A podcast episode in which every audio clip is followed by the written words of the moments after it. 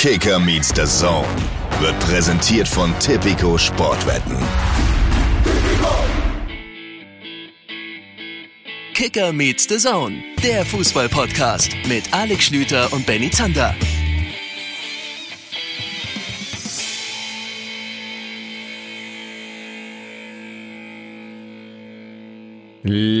Liebe Leute, hier ist er wieder. Der Podcast, in dem die Bundesliga noch spannend ist. Mein Name ist Alex Schlüter und äh, mir gegenüber sitzt, naja gut, über ein paar Kilometer gestreckt, Benny Zander. Freue mich sehr. Hallo, schönen guten Tag. Ich sitze maximal schräg gegenüber. Also ich setze mich dir nie gerade gegenüber, weil ich weiß, das ist nicht gut. Immer schräg, eigentlich am liebsten schräg hinter dir.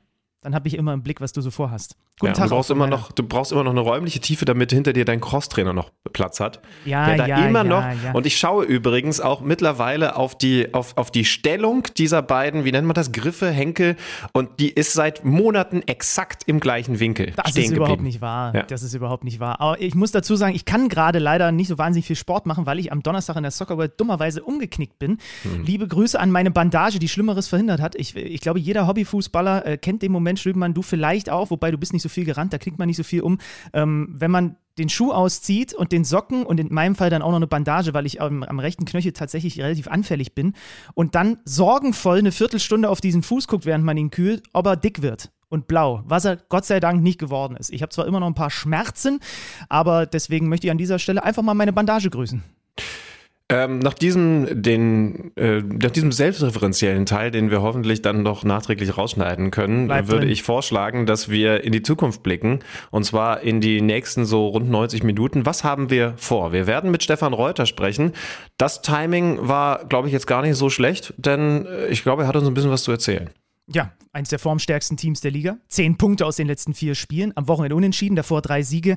Also ausnahmsweise mal kein KMD-Fluch, äh, unmittelbar, äh, bevor wir einen Gesprächspartner begrüßen. Das naja, warte mal, fragen wir beim FC Chelsea nach. Also, äh, hello, hello in London. Uh, obviously, you are listening to our podcast and uh, you were contacting our, our guest, Mr. Vivel, a few days after our great interview.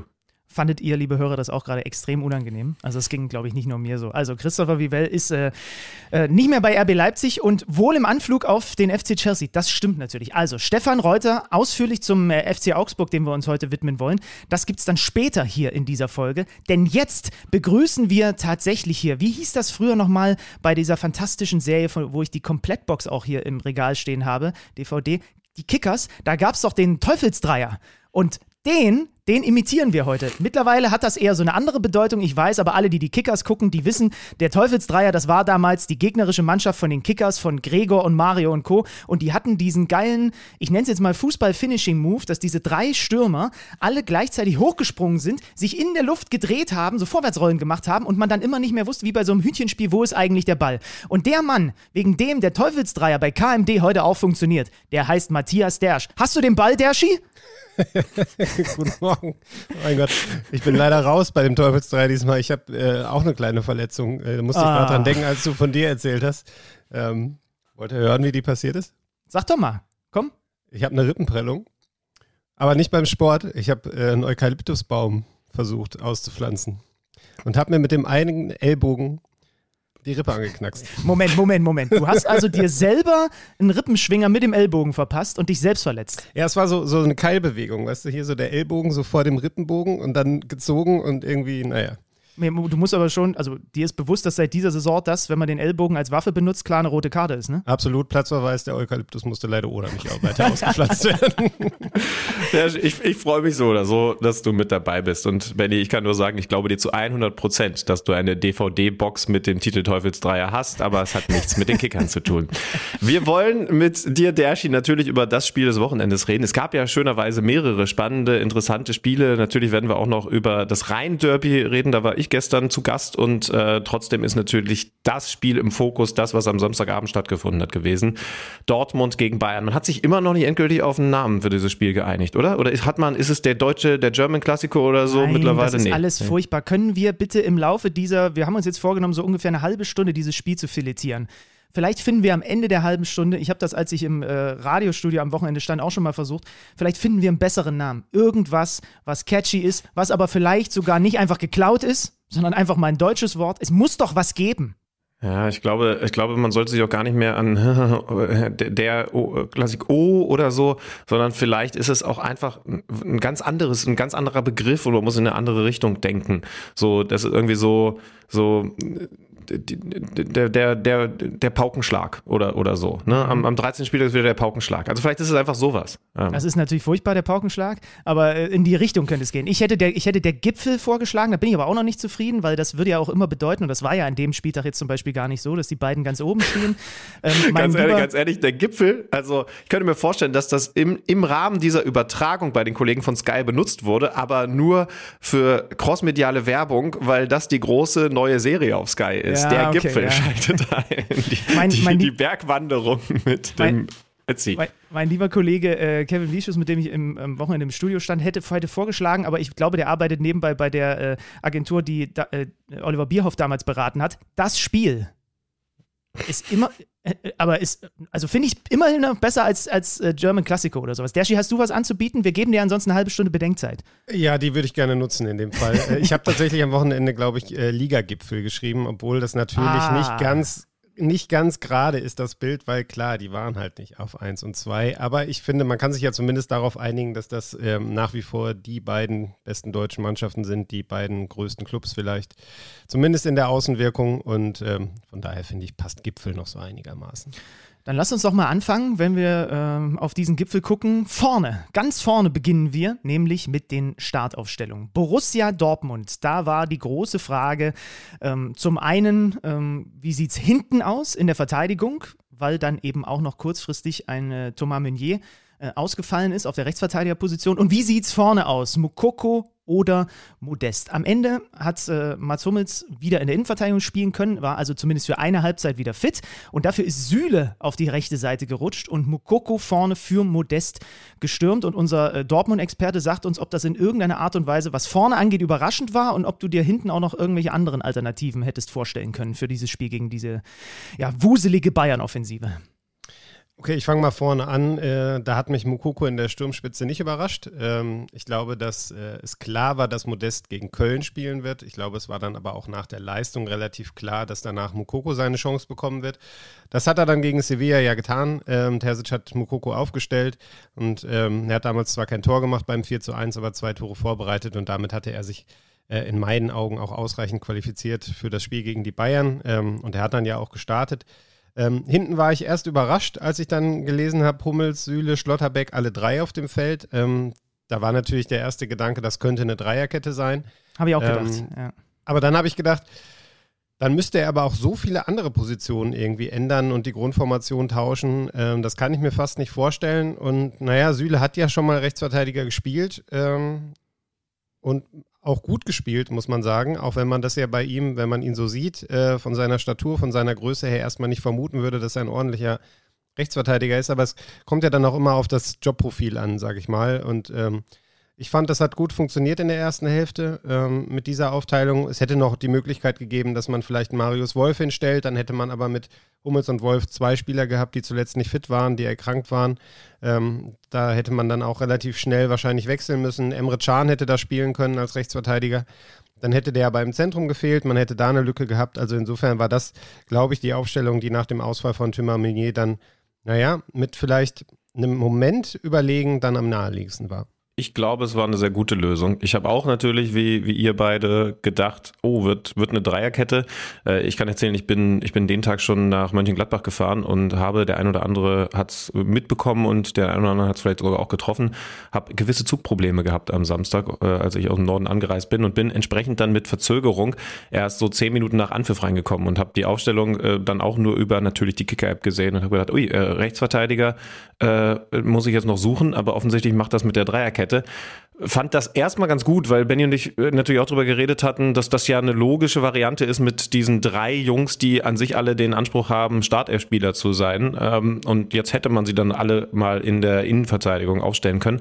Ich glaube, der Hauptgrund, man hat es dann auch auf der PK nach dem Spiel bei Edin Terzic ein bisschen rausgehört, war, dass er vor allen Dingen das Mittelfeld verdichten wollte. Und das ist natürlich auch total richtig, weil, weil die Bayern, ich habe sie jetzt selber zweimal äh, intensiv gesehen, äh, weil ich Spiele moderiert habe, kommen wie kein anderes Team, vielleicht kein anderes Team in Europa über, über die Zentrale. Haben natürlich jetzt mit Musiala auch noch diesen Mann für enge Räume, der, der das dann nochmal mehr über die Zentrale forcieren kann.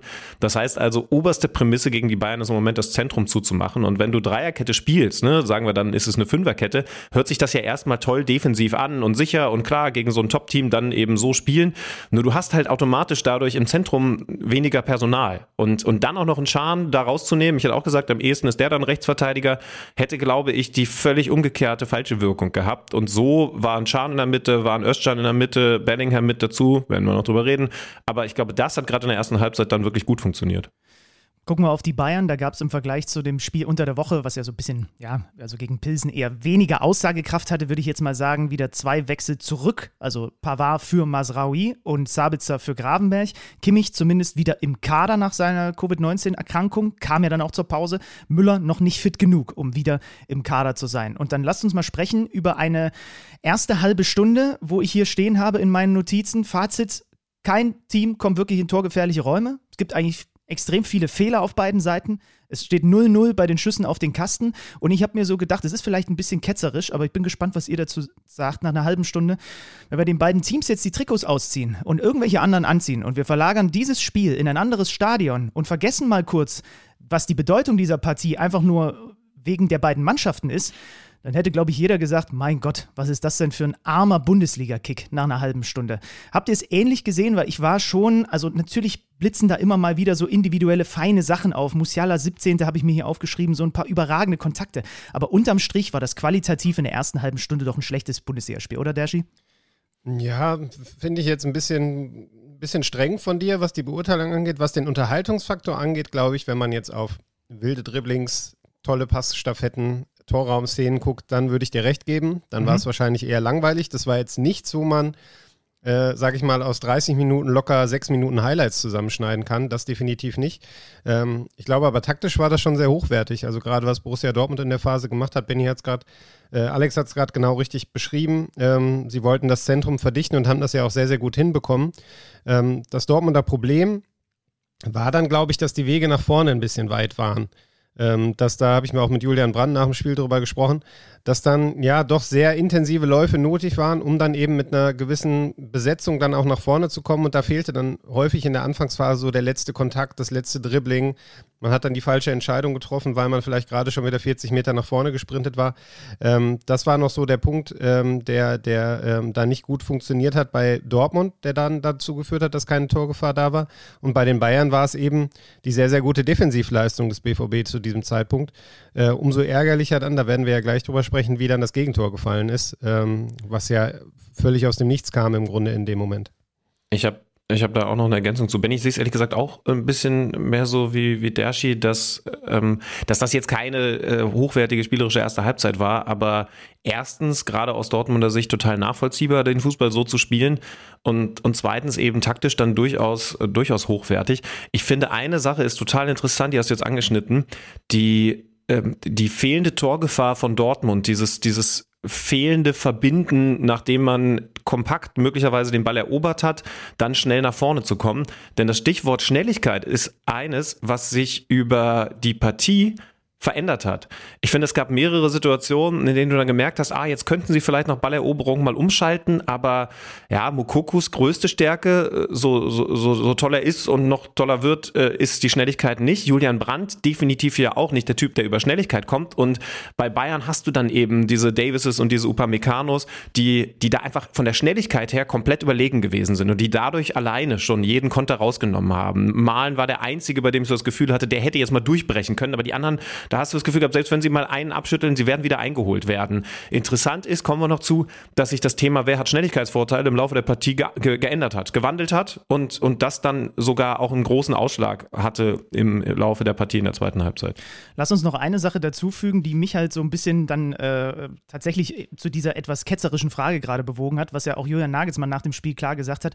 Seine Mannschaft war einfach extrem schlampig mit dem Ball. Ne? Also und äh, auch für Bayern-Verhältnisse, ja, natürlich, Dergi, du hast ja vollkommen recht, das hat natürlich auch mit Borussia Dortmund zu tun. Das spielt, du spielst ja nicht 11 gegen 0, ne? aber sie waren halt trotzdem auch für die Qualität, die auf dem Rasen ist, schon oft sehr, sehr schlampig und äh, dann hast du halt nach einer halben Stunde, wie gesagt, nicht wahnsinnig viel gehabt an Torabschlusssituationen lass uns darauf einigen, ja, es war einfach dann kein unterhaltsames Topspiel bis dahin. Ich, ich saß halt zwischendrin nur da und dachte mir, okay, ich, ich sitze jetzt hier gerade nach vorne gelehnt und das liegt nur daran, weil das Spiel mit so viel Bedeutung aufgeladen ist. Bei, wenn das jetzt äh, nicht böse sein Mainz gegen Hertha gewesen wäre und das wäre so eine halbe Stunde gewesen, ähm, dann hätte ich mir mal kurz zwischendrin einen Tee geholt und so und äh, wäre eben nicht gebannt sitzen geblieben. So, ne? Und das sind so die Gedanken, die mir dann da gekommen sind. Und sind wir ehrlich, nach einer halben Stunde, es ging los mit diesem Schuss von Guerrero aus Spitzenwinkel, wo Neuer da ist und dann sofort, du hast es gesagt, die Bayern machen halt mit ihrer allerersten Chance in der 33. des 1-0 Goretzka, Angriff über links, äh, Manet mit der Hacke auf Musiala, dann orientieren sich alle Dortmunder in den eigenen 16er. Malen orientiert sich auch noch zu Sabitzer, was ich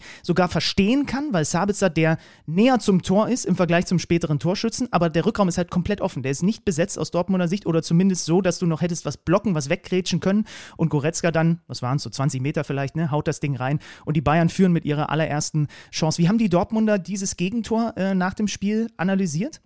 Äh, das war tatsächlich gar nicht so das Thema. Ähm wurde nicht viel darüber gesprochen. Mich hat es persönlich an die Gegentore gegen Man City erinnert, äh, wo es recht ähnlich war, die ähnlichen Räume. Da war auch dann der Bereich vor dem Strafraum, so die fünf, fünf bis sechs Meter vor dem Strafraum, die kriegen sie manchmal nicht zugestellt. Ähm, da sind sie noch anfällig. Ähm, jetzt in der Szene zum Beispiel, ja, malen ähm, würde ich da noch nicht mal in der Hauptschuld sehen. Da sehe ich eher dann Ötchan, ja. der eigentlich rausstechen muss, genauso wie es ähm, bei, bei, bei dem Man City-Spiel dann äh, einmal, glaube ich, Bellingham und einmal Ötchan hätte gewesen sein müssen, die einfach noch so drei, vier Meter nach vorne machen und den, den äh, ballführenden Spieler dann unter Druck setzen. Das ist da ausgeblieben. Äh, Özcan kam zu spät. Ähm, dann kann man auch noch darüber diskutieren, ob vielleicht äh, Meier im Tor noch so einen kleinen Zwischenschritt einbauen muss. Ähm, oder ja, weiß nicht, ob ein Torwart, der vielleicht 10 Zentimeter mehr Körpergröße hat, den Ball vielleicht hält. Ich, ich, ähm, finde übrigens, wenn ich, wenn ich reinspringen darf, ich ja. finde, äh, also mein erster Gedanke war, er steht zu weit links. Also ich, ich sieht aus der Hintertor so aus. Genau, genau. Und ich äh, natürlich geht er rüber, weil der Ball ein bisschen in die Richtung wandert und und äh, der liegt, der Ball liegt ja bei Goretzka auch nicht komplett zentral. Das heißt also, dass er leicht links von der Mitte des Tores steht, ist okay. Aber ich, ich hatte das Gefühl, er steht ein bisschen zu weit drüben. Und ich weiß nicht, wie häufig Torhütern das passiert, dass du so einen Tick die Orientierung verlierst. Und und das sind gefühlt die 20 Zentimeter gewesen, die ihm dann eben beim Sprung nach rechts gefehlt haben. Ja, gute Beobachtung. Sicherlich bei Meier muss man ja auch bedenken, der spielt noch nicht allzu lange auf dem absoluten Top-Niveau. Der galt immer als großes Talent, war häufig verletzt äh, und ist dann eben jetzt erst mit 31 in der Bundesliga angekommen. Ähm, ich finde, er macht seine Sache total gut. Ähm, der ist ein sehr feiner Fußballer. Man kann den immer anspielen. Der findet in der Regel eine Lösung hinten raus. Ähm, aber es gibt so ein paar Momente, wo ich dann immer das Gefühl hatte, wenn jetzt Gregor Kobel im Tor stehen würde, der, glaube ich, äh, was seine Entwicklung angeht, wirklich äh, auf dem Weg ist, ein richtig, richtig starker Keeper zu werden, dann ja. fällt vielleicht das ein oder andere Gegentor nicht. Das ist Spekulation natürlich, aber der hat eben schon das Tick mehr an Erfahrung auf dem Niveau.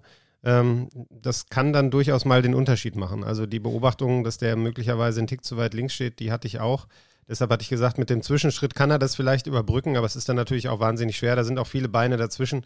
Also kein klarer Torwartfehler, aber ich glaube, man kann sich auf die Formulierung einigen. Man kann es vielleicht besser lösen. Die, ein, die einzige Sache, die ich ehrlicherweise, als ich es mir gerade vorhin nochmal angeguckt habe, aus der Hintertor nicht mit berücksichtigt habe, ist, ob er vielleicht noch einen kleinen Schritt weiter rüber geht, um einfach an einem gegen bzw. Mitspieler vorbei zumindest den Schützen und den Ball noch zu sehen. Ne? Das darf man bei so einer Positionierung ja auch nicht vergessen. Aber klar, ähm, das war auch so mein erster Impuls. Oh, ein bisschen zu viel Orientierung aus Torhütersicht, vielleicht Richtung linken Pfosten, ähm, hatte ich irgendwie auch so ausgemacht. Dann äh, die Bayern also vorne, kurze Zeit später. Ähm, Daniel Mahlen mit der Chance auf 1 zu 1. Da kriegt er die Füße nicht ganz richtig sortiert, irgendwie nach einem schönen äh, Zuspiel von Julian Brandt und Neuer ist da. Da hat Davis übrigens wieder einen Fehler gemacht ne, in der Entstehung dieses Dings. Und dann lasst uns, weil wir ja in der zweiten Halbzeit noch so viel zu besprechen haben, flugs in die Nachspielzeit springen und zu der Szene, die dann neben allem, was mit Anthony Modest zu tun hatte, mit am häufigsten diskutiert wurde. Jude Bellingham, gelb vorbelastet, trifft Fonzie Davis mit dem hohen Fuß voll im Gesicht und hat da extrem viel Glück, dass er nicht vom Platz fliegt. Davis, mittlerweile ist die Diagnose sogar eine Schädelprellung. Ähm, ich gebe mal so ein paar von den Zitaten, die es nach dem Spiel gab, mit rein. Julian Nagelsmann sagt nach der Partie, wir hatten im Sommer eine Schulung, danach ist Fuß im Gesicht sogar glatt rot. Dennis Eitekin sagt, ähm, nachdem auch Oliver Kahn sich bei Twitter noch zu Wort gemeldet hat, ähm, sagt Dennis Eitekin, die erste Aktion gegen Bellingham war eine kann-gelbe Karte. Und dann hat mir die letzte Überzeugung für Gelb-Rot in dieser Szene äh, gefehlt, um das Spiel zu entscheiden, was ne, so ein Platzverweis in der ersten Halbzeit ja auch mit sich bringt. Der Spieler kommt von hinten, sagt er noch, der Kopf ist relativ weit unten. Das sehe ich noch nicht mal unbedingt so, um ehrlich zu sein. Ähm, und äh, daraufhin dann eben äh, Oliver Kahn äh, auf diese Aussage bei Twitter nochmal, wo war die Empathie dann bei diesem Coman-Platzverweis in Halbzeit Nummer zwei? Schlübenmann, fang du mal an, wie du diese Szene Bellingham gegen Davis gesehen hast. Ich sehe es tatsächlich auch so, dass der Kopf relativ weit unten war. Habe es mir vorhin nochmal vor zurückspulend angeschaut und äh, bin deswegen der Meinung, es war eine richtige Entscheidung, ihn nicht runterzustellen. Aber, aber äh, ich sage das jetzt so klar, weil ich, weil ich ganz viel hin und her gedacht habe, ganz und ganz viel hin und her ge geschattelt habe bei dieser Szene, denn, denn die ist sau eng und eine, und eine knifflige Situation. Ich finde tatsächlich, ähm, das ist kein klassisches ähm, gefährliches Spiel hohes Bein. Also das ist für mich der Grund, weshalb ich auch äh, absolut richtig finde, da mit der nötigen Empathie, das ist ja, das ist ja das Wort des Wochenendes, weil Dennis Altekin es eben selbst in den Mund genommen hat, vorzugehen. Sollte, sollte eh häufiger das Wort der Stunde sein. ja, ja, wahrscheinlich, wahrscheinlich schon. Die Frage ist natürlich wirklich, also im, im Zwischenmenschlichen ganz wichtig, aber wie viel Empathie gehört tatsächlich in eine Schiedsrichterleistung? Und äh, das ist natürlich auch was, da hat Oliver Kahn entsprechend seine Meinung zu geäußert. Äh, zwei Sachen. Meine persönliche Meinung, ich kann es verstehen, aber es ist eben sau eng. Auf Kicker äh, gibt es eine Umfrage, an der habe ich vorhin teilgenommen. War das ein, hätte das ein Platzverweis sein müssen, ja oder nein? Und ich weiß nicht, ob es sich mittlerweile aktualisiert hat, aber ich kann dir sagen, nachdem ich äh, teilgenommen habe, ihr wisst jetzt, wofür ich gestimmt habe. Ist die ganze Umfrage zusammengebrochen. 51 Prozent sagen ja. Also offensichtlich war oh, ich derjenige, okay, der es okay. rüberkippt hat. Aber äh, was will ich jetzt, was will ich jetzt sagen? Der wird natürlich auch gleich noch eine Meinung haben. Nur ich finde bei der ganzen Debattenkultur, die wir auch im Fußball haben, ist so, ist so interessant, dass eigentlich doch über so eine Umfrage deutlich wird, das kann man so oder so sehen. Also es ist super eng. Es gibt dann möglicherweise eine Wahrheit, weil, weil es halt einfach Regeln gibt, auf denen das Ganze fußt. Aber offensichtlich ist das so eng, dass man darüber diskutieren kann. Nur je enger eine Entscheidung, desto mehr emotionaler wird natürlich auch dann darüber diskutiert. Und es ist eben dann Teil einer Debattenkultur, dass man auch umso klarer seine Meinung vertritt. Ich muss ganz ehrlich sagen, auch wenn es dann vielleicht ein bisschen langweilig ist, ich tendiere zu richtige Entscheidung von Altekin. Aber es ist eben sau eng. Deswegen, deswegen kann ich auch verstehen, wenn andere Leute anderer Meinung sind, weil weil das so ein enges Ding ist. Es gibt andere Situationen, da muss man klarer sein, aber, aber das Ding finde ich echt haarscharf. Ja, was soll ich da hinzufügen? Ja, habe ich, hab ich jetzt auch schon so ein bisschen Würze rausgenommen. Ne? Kann man so oder so sehen. Was die kann ich wieder reinbringen. Also ich, die kann ich wieder reinbringen. Klarer Platzverweis. Ähm, auch wenn mein Fußballerherz natürlich will, dass das Spiel 11-11 in der zweiten Halbzeit weitergeht. Aber für mich ist es ein. Ah, aber äh, gelb-rot sagst du, oder? Ja, gelb-rot. Ja. Kein Rot, weil wir hatten ja auch eine Schulung. Das ehrlicherweise habe ich so nicht gehört oder ich habe wieder äh, in dem Moment nicht aufgepasst. Ah, Dershi schüttelt schon den Kopf. Ähm, aber für mich ist es gelb-rot und natürlich hätte das das Topspiel kaputt gemacht, so, aber es ist halt für mich gelb-rot. Ja, also wir haben mit Dennis Eitekin nachher ja auch noch gesprochen. Ähm, ich habe diese Schulung auch gehabt. Äh, ich habe das mit dem Rot-Kopftreffer so auch nicht wahrgenommen. Äh, und Eitekin hat es jetzt so auch nicht bestätigt im Nachgespräch, dass es diese Regelung gibt. Er sagte, das geht immer davon ab, Absicht, ja, nein, Blickrichtung und so. Und ich finde, wenn man sich die Szene jetzt mal anschaut, ähm, Bellingham schirmt den Ball mit dem Körper ab, hat den Ball, ist ja ganz klar seine Ballbesitzphase, er legt sich den nochmal hoch, um ihn wegzuschlagen. In dem Moment prescht Davis dazwischen.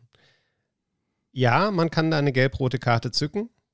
Dann muss man auch über die erste gelbe Karte diskutieren, die in meinen Augen keine war. Ich war aber in dem Moment und wenn ich so dann auch an meinen Kollegen Carlo Wild denke, der neben mir saß, unseren FC Bayern-Reporter, äh, wir beide waren äh, sehr, sehr einverstanden in dem Moment damit, dass es keine gelb-rote Karte gab, dass es nicht wieder ein Spiel war zwischen Dortmund und Bayern, was durch einen Schiedsrichter über die Maße beeinflusst wird. Ähm, wir waren beide sehr, sehr froh, dass das ein Spiel war, was sich sportlich entschieden hat. Und ja, ich glaube, Bayern genau sind diese anderer Meinung, ja, die Bayern sind anderer Meinung, glaube ich, natürlich, klar. Äh, so wie es dann gelaufen ist. Ich glaube, wenn sie gewonnen hätten, wäre das Thema wahrscheinlich längst nicht so groß geworden. Ähm, aber ich finde in Summe, der, der Eidekin hat es ja gut erklärt und ich fand es auch super, dass er sich gestellt hat überall und das dann überall auch erklärt hat und dass wir mal über eine Szene diskutieren und auch Meinungen zulassen, äh, was ja heutzutage auch oft ein Problem ist. Dann gibt es die einen, die schreien, das ist richtig, die anderen schreien, das ist richtig und man findet überhaupt keinen Konsens. Man wird jetzt hier in dem Fall auch nicht auf die eine Lösung kommen. Es wird nicht die eine Antwort geben. Man kann sagen, ja, die Regeln sind so und so, dann muss er vom Platz fliegen.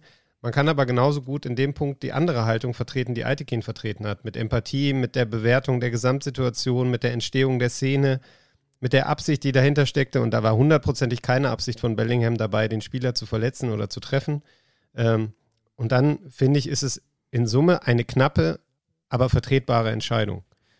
Mein Regelherz sagt Platzverweis, mein Fußballherz war froh, dass es keinen gegeben hat. so, so fasse ich es jetzt einfach mal zusammen. Ich glaube, da kann man auch, das ist auch quasi die Quintessenz, meine ich, aus der, aus der Szene, ja. ja. Für die Frauenwelt, falls ihr wissen wollt, was für ein spannender Typ Benny Zander ist, er hat ein Regelherz. Das alleine sollte euch schon auf den richtigen Pfad mhm. bringen. Ja, Regeln sind auch, sind auch wichtig, ne, liebe Freunde. Das wisst ihr. Ähm, Halbzeitpause, also 1 zu 0 führt der FC Bayern München. Ähm, dann gibt es diverse Wechsel. Hummels muss raus, weil es nicht für mehr gereicht hat. Dafür kommt Wolf rein und Süle äh, rutscht auf die Innenverteidigerposition. Und bei den Bayern gibt es gleich drei Wechsel. Also Davis, wie gesagt, Schädelprellung, Verdacht auf Gehirnerschütterung runter. Gnabry und Sabitzer raus.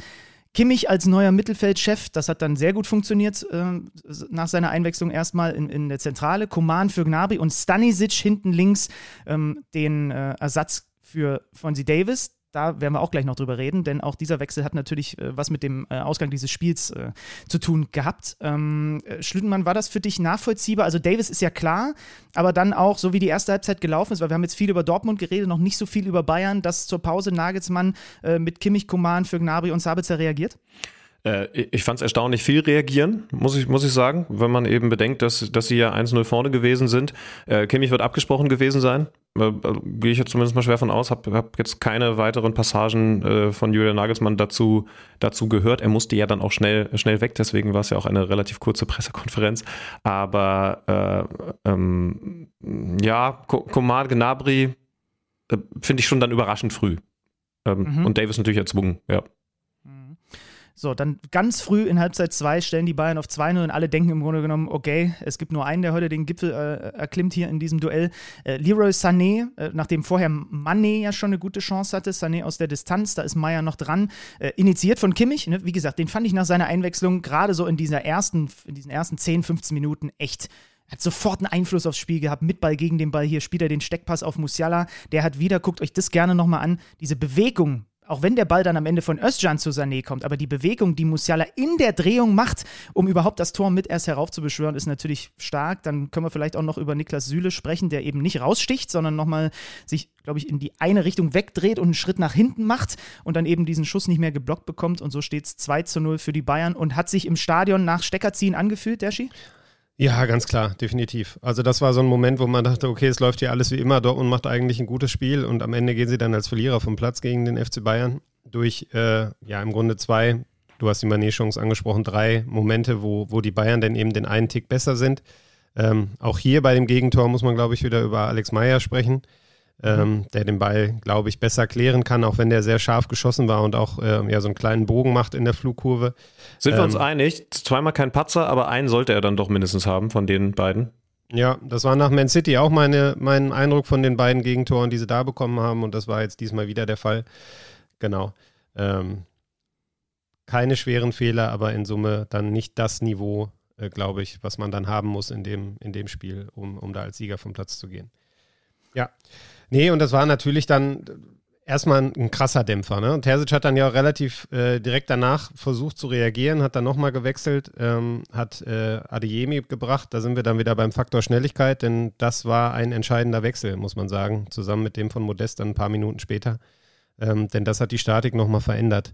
Und das hat äh, ja auch letztlich gezeigt, äh, warum Dortmund Adeyemi geholt hat ähm, vor der Saison, warum sie den unbedingt verpflichten wollten. Ähm, und im Rückblick, wir haben sicherlich schon oft darüber gesprochen, dass die Saison von Borussia Dortmund bislang alles andere als ideal gelaufen ist, äh, auch wenn sie relativ weit oben stehen, viele Punkte geholt haben.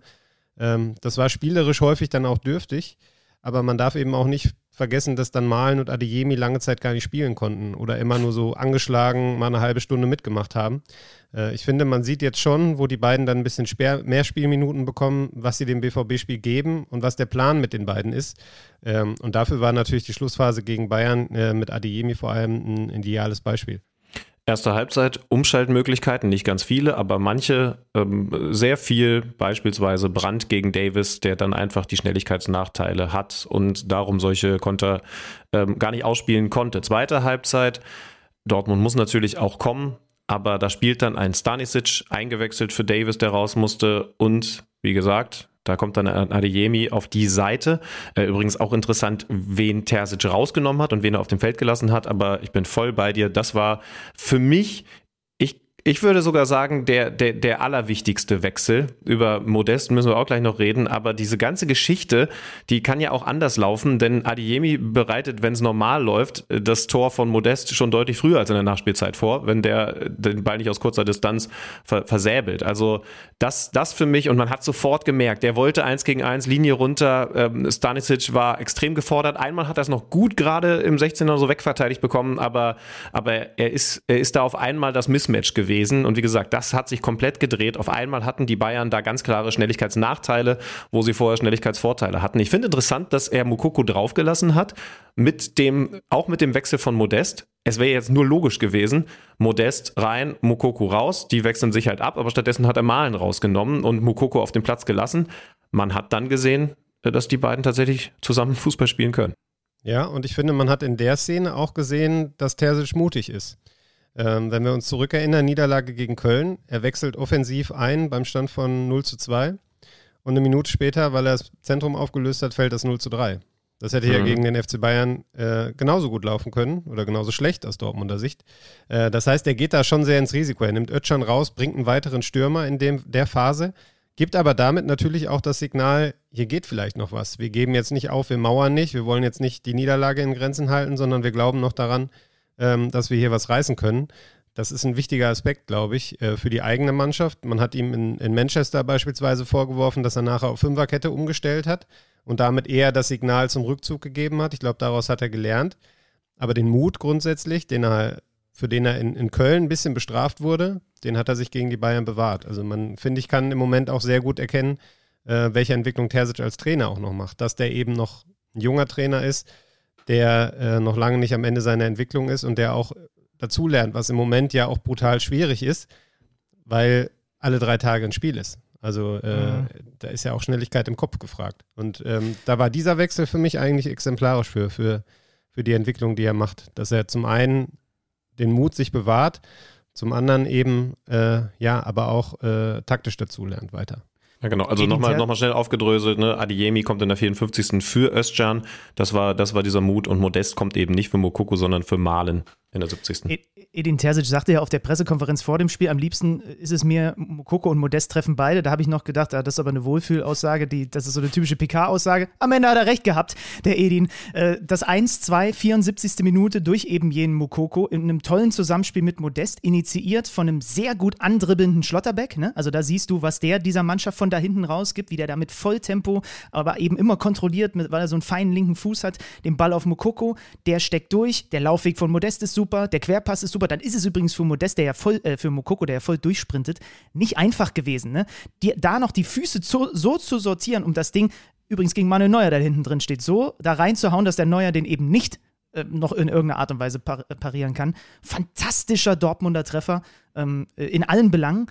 Dann hast, äh, hast du es schon angesprochen, Schübenmann, äh, Modest lässt natürlich diese Monsterchance liegen und alle wussten eigentlich schon und Derschi hat auch schon überlegt, welche Überschrift äh, packt er darüber, über diese Szene, ne? Da nickt er nur.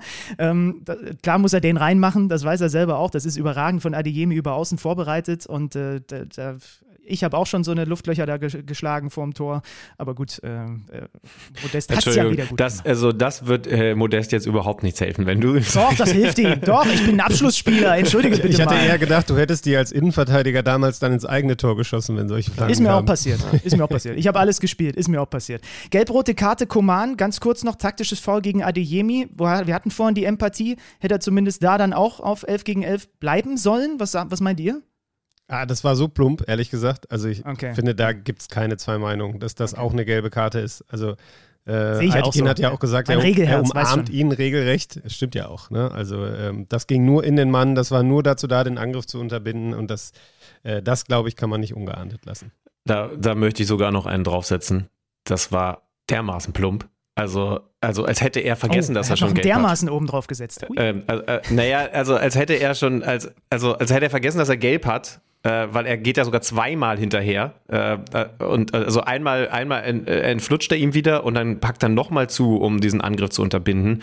Das ist vielleicht sogar die klarste gelb-rote Karte gewesen in der Saison. Ähm, das da war für mich auch so ein typischer Defensiv-Zweikampf von einem Offensiven. Ne? Also Karim ja. Adiemi hätte umgedreht das gleiche passieren können, weil man da einfach immer merkt bei solchen Spielern, die sind da nicht hundertprozentig geschult, können sie auch nicht, ist auch nicht ihre Kernaufgabe. Aber dann gehen sie eben in solche Zweikämpfe, wo dann der Kopf sagt, oh, ich muss jetzt hier unbedingt den Konter unterbinden, ich muss mhm. jetzt irgendwas machen, was mache ich, ich halte ihn fest. So, das war für mich ein Idealbeispiel für so eine Szene, wo der Offensive nicht anders sich zu helfen weiß, als ihn zu packen.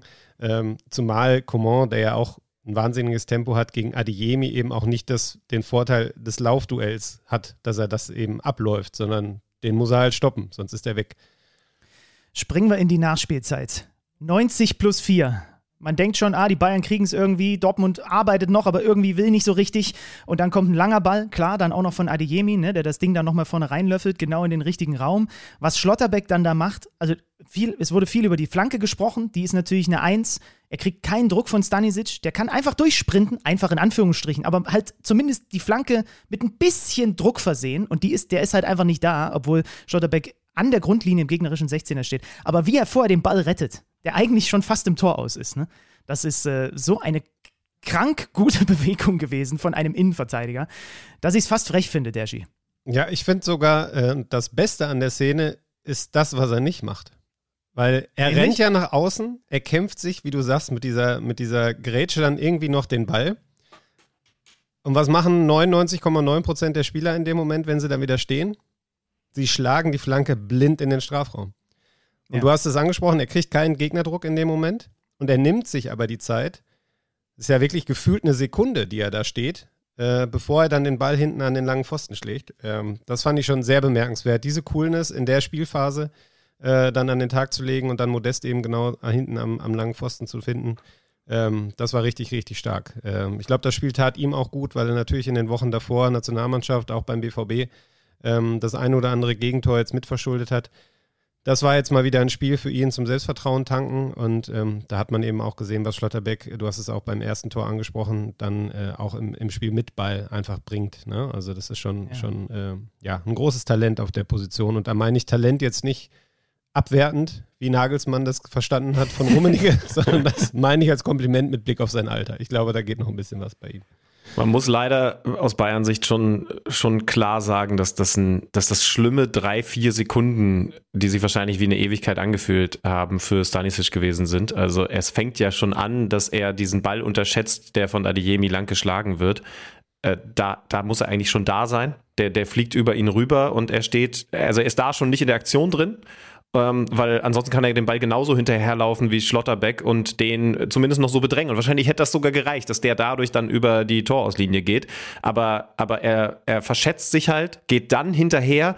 Und jetzt, wo du es gesagt hast, kann ich mir sogar vorstellen, dass er auch damit gerechnet hat. Wenn, wenn ihr euch die Szene nur noch mal mit Augen auf, auf äh, Stanisic anschaut, der wird das Ding jetzt eh reinprügeln. Ich muss gar nicht mehr richtig stören. Und, und, und Schlotterbeck erkennt aber eben, oh nee, ich, ich muss nicht sofort drehen und rein, Kopf unten behalten, weil, weil ich den erstmal technisch sauber im Spiel halten muss und dann, und dann einfach mit Kopf unten reinprügeln, sondern äh, ich werde ja noch gar nicht angegriffen. Denn, denn Stanisic zögert. Also, also er geht einfach nicht hin, was er hätte tun können, als hätte er schon abgeschaltet von wegen, na ja, okay, habe ich jetzt unterschätzt, jetzt würde das Ding hier äh, mit Vollspann reinprügeln. Äh, das war leider ganz, ganz schwach. Hinten am zweiten Pfosten, finde ich, ist deutlich weniger Kritik zu äußern, weil das ist dann halt schwer zu verteidigen. Er zieht ihn auch nah ans Tor ran. Das heißt also, Modest muss ihn wirklich nur noch über die Linie drücken, aber eben dann doch so gut und, und so scharf und so sehr auf den zweiten Pfosten, dass man Neuer ja auch ne, keinen Vorwurf machen kann. Also da finde ich, ist weniger Kritik angebracht. Ja, ich finde, über Neuer kann man vielleicht noch beim Mokoko-Tor ein bisschen sprechen. Es gab ja bei Twitter auch den einen oder anderen, der die These vertreten hat, äh, vor ein paar Jahren hätte er den noch locker gehalten. Weiß ich nicht. Ähm, aber äh, wir haben gesagt, die Mukoko-Bewegung in dem Moment zeigt auch einfach, was er für ein, was er für ein Torjäger ist. Und ich glaube, dass der auch wirklich schwer, schwer zu halten war. Für mich kein klarer Fehler. Aber es gibt ja die Diskussion, die wollte ich nicht verschweigen. Äh, und weil du jetzt viel über Stanisic gesprochen hast, ich würde den insofern ein Stück weit in Schutz nehmen wollen, als dass ich bemerkenswert fand, ähm, wie wild die Bayern wurden in der Schlussphase. Und ja. äh, da stand ja eben nicht nur Stanisic auf dem Feld, da ist auch ein Kimmich, ne, über den wir gerade zu Recht lobend gesprochen haben nach seiner Einwechslung. Aber er hat es halt eben auch nicht geschafft, in dieser Schlussphase da Ruhe und Ordnung reinzubringen. Ähm, da muss ich sagen, so konfus und durcheinander habe ich die Bayern selten gesehen in der Schlussphase. Erst recht nicht gegen Dortmund, wo sie eigentlich immer on, also wirklich top fokussiert waren. Ähm, das Spiel ist ihnen komplett entglitten. Ähm, da muss man nur mal auf Alex Meyer gucken. Der hat nämlich gefühlt die letzten fünf Minuten des Spiels im Bayern-Strafraum verbracht. Der war gar nicht mehr in seinem Tor. Der ja. ist einmal noch, glaube ich, so zurück zur, zur Linie, äh, zur Mittellinie gelaufen und hat den Ball, glaube ich, nochmal selber reingeschlagen. Der ist bei Einwürfen vorne geblieben und es gab nicht eine Situation, wo es mal hinten hätte gefährlich werden können, weil irgendwie ein Bayer aus 50, 60 Metern aufs leere Tor zielt. Ähm, ja. Da war einfach nur noch wild. Und Dortmund hat das dann ähm, mit viel Wucht, aber eben auch mit der Cleverness von Schlotterbeck in der einen Szene dann eben noch gepackt. Da, da habe ich mir auch eine Sache aufgeschrieben, die ich gerne ansprechen wollte, weil, weil Edin Terzic auch schön nach dem Spiel, als er dann ein bisschen runtergekommen war, gesagt hat, es ist gar nicht so leicht, da müssen wir jetzt nochmal kurz in die erste Halbzeit zurückspringen, äh, vor der gelben Wand in, in so einem Stadion mit so einer Atmosphäre dann die Disziplin zu behalten und, und erstmal kompakt zu bleiben, weil das halt der Matchplan ist. Das hat funktioniert, deswegen hat er die Mannschaft auch dafür gelobt, aber ich glaube, und das kannst du nochmal viel besser beurteilen als wir, dass, dass Alex Meyer wirklich, weil das ist das Besondere, gegen den FC Bayern nicht nur bei Ecken vorne ist, sondern einfach vorne bleibt und bei Einwürfen, bei Einwürfen an der Seite vorne im 16er parkt. Das kann ja nicht äh, vorher äh, mit an der Taktiktafel durchgesprochen worden sein. Ich glaube, das ist tatsächlich was, wo er sich selber auch hat äh, euphorisieren lassen von. Das war der magnetgelbe Wand. Ja, genau. Also wahrscheinlich wirklich haargenau so, oder? Aber ich meine, das wird ja nicht, also, also Edin Terzic ruft ja nicht rein, was auf die letzten fünf Minuten, du bleibst konsequent vorne, sondern das hat er, glaube ich, einfach gemacht. Ja, ich glaube, das war tatsächlich das Momentum, was dann da entstanden ist. Ne? Also die Atmosphäre, den Sog, man hat schon gespürt, nach dem 1 zu 2 man muss sagen, wenn Mukoko ein Tor schießt, ist es nochmal ein Stück intensiver in Dortmund, als wenn das irgendjemand anders macht, weil natürlich alle auf den schauen. Mukoko, äh, Modest, Tor vorbereitet, da dachten, glaube ich, alle in dem Moment, wow, auf einem guten Weg, die verpasste Chance, so, wo dann alle auch, ich weiß nicht, äh, schräg vor mir äh, stand äh, Joachim Krohl, der Schauspieler, der blickte mich völlig entgeistert an nach, dem, nach der verpassten Chance von, und er hat einen guten von, Blick. von Modest und hat am Ende nur so, glaube ich, die letzten Minuten äh, gestanden mit, mit gefalteten Händen vor, vor dem Gesicht.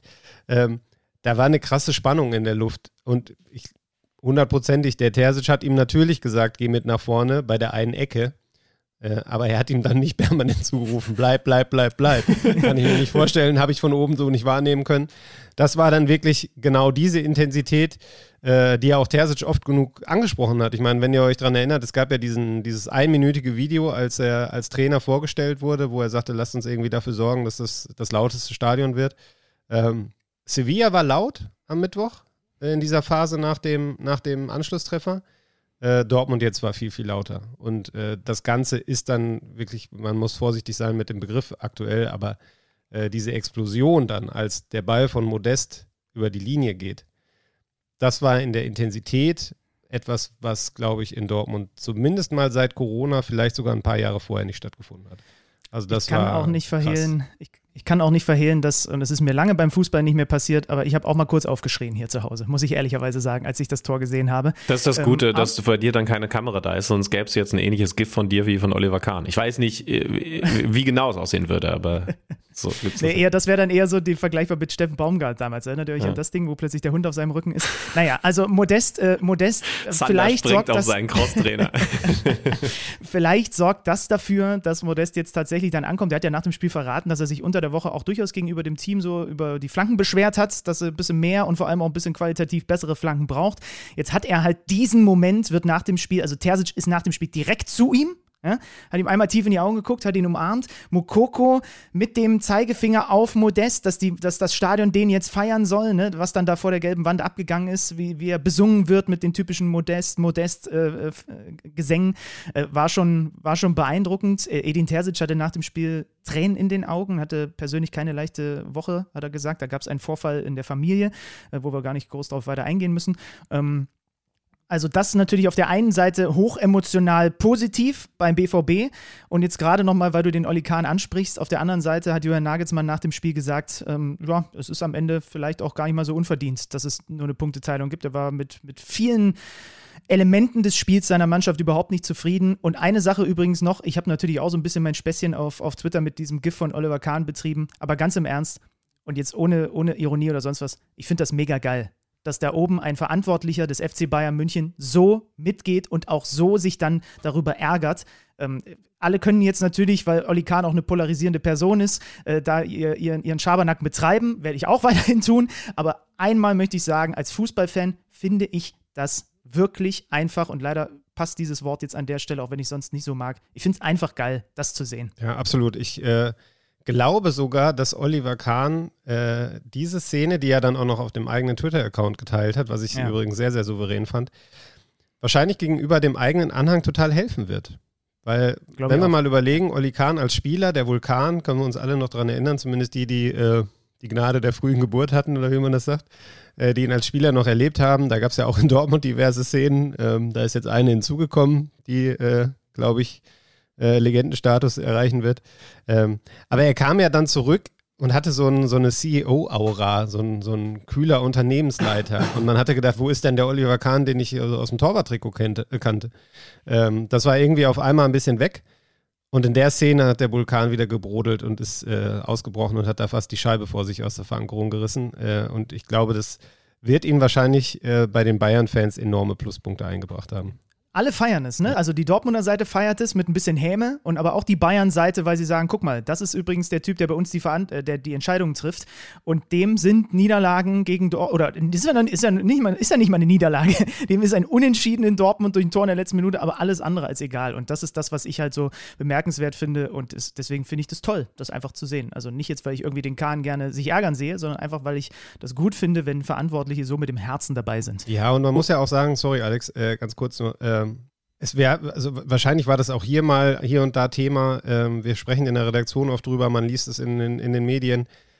So diese Frage, ja, wie viel Spaß, wie viel Leben steckt noch im Fußball, was ist denn der Wettbewerb noch wert, etc. pp. Gibt es ja viele Stimmen, ähm, die, die, die so ein bisschen so ein Abgesang schon vorformuliert haben. Und ich finde, das Spiel hat jetzt doch mal wieder gezeigt, wie viel Leben sowas auslösen kann, so ein Moment. Ja. Egal wie man jetzt, ich meine, du bist ja das beste Beispiel ähm, der da neutral zuschaut, der sich aber einfach von dem Moment packen lässt.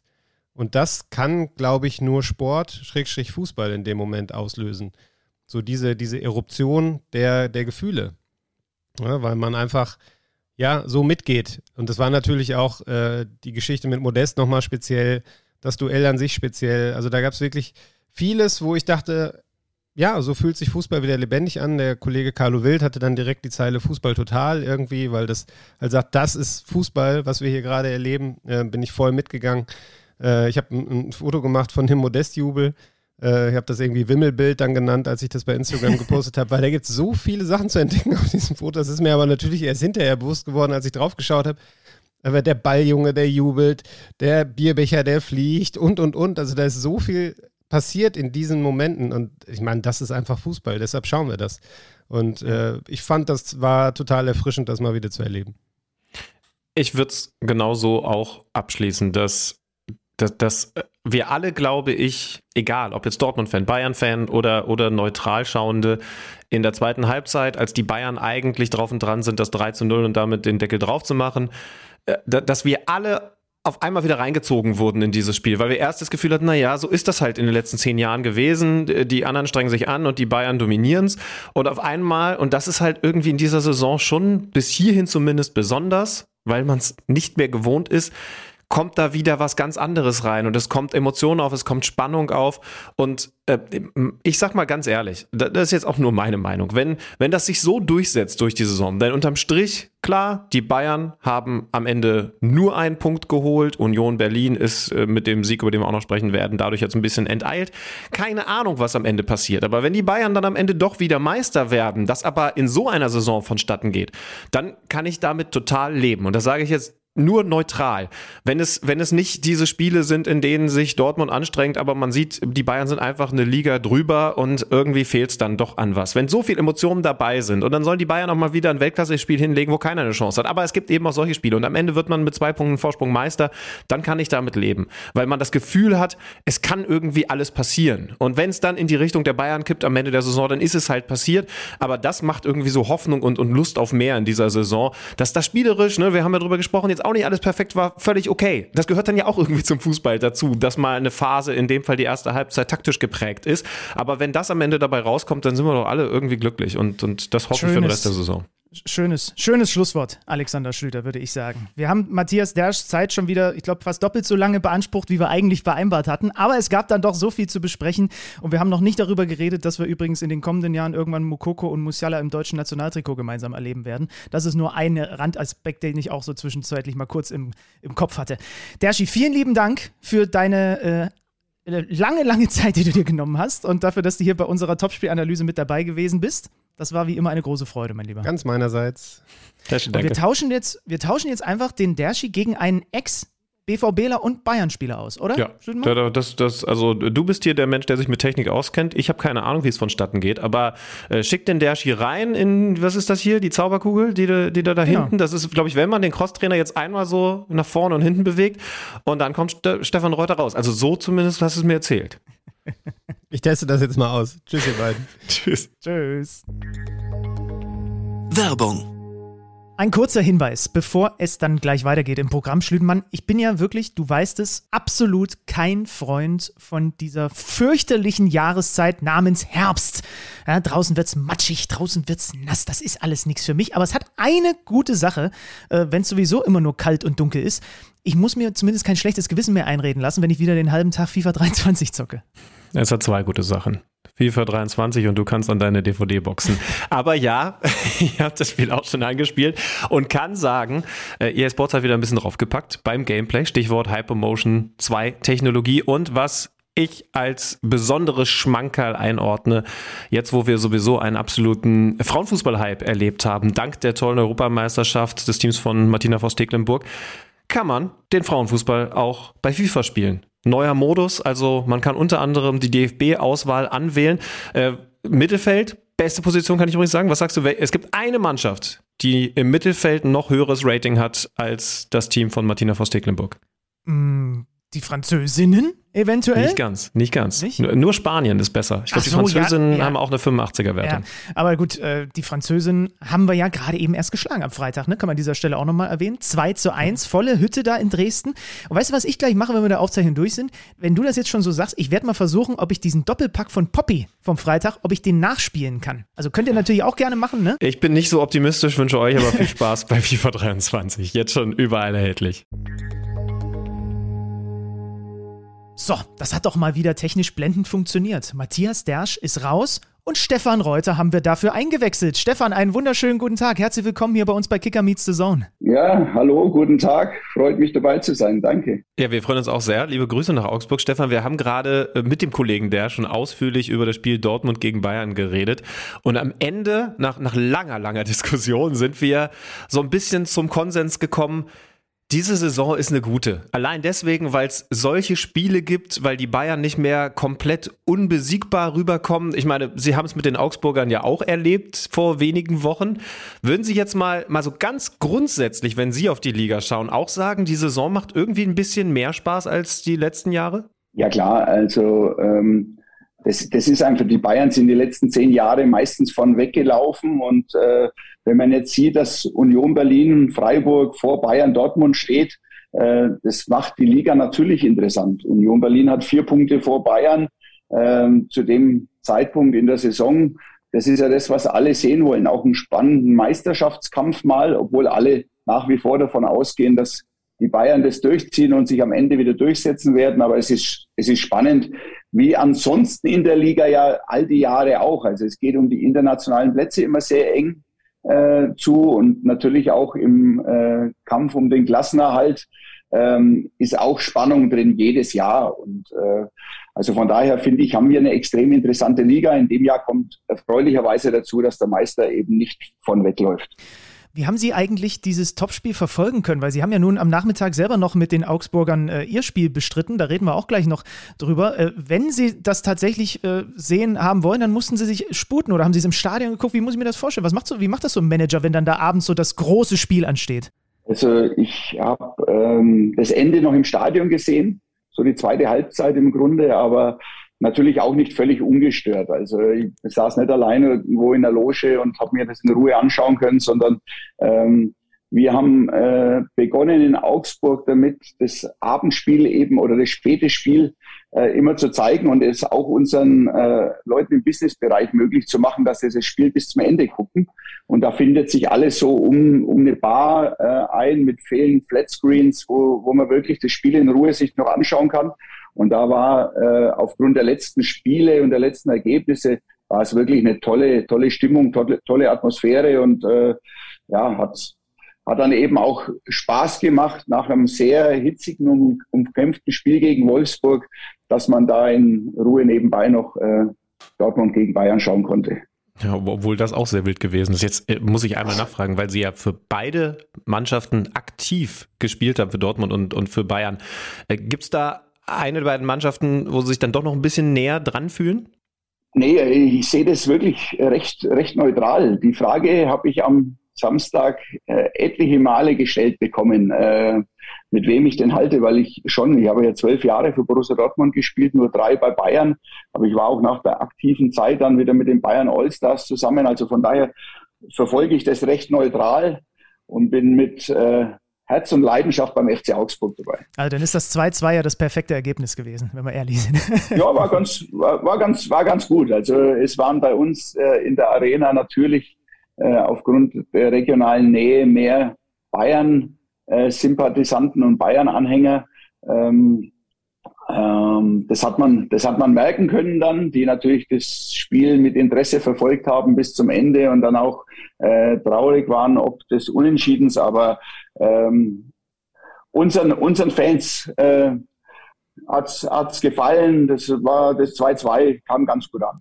Jetzt sprechen wir mal über den Verein, äh, wo Sie mit dem Herzen seit Jahren dabei sind, über Ihren FCA. Wie gesagt, Samstagnachmittag im Einsatz.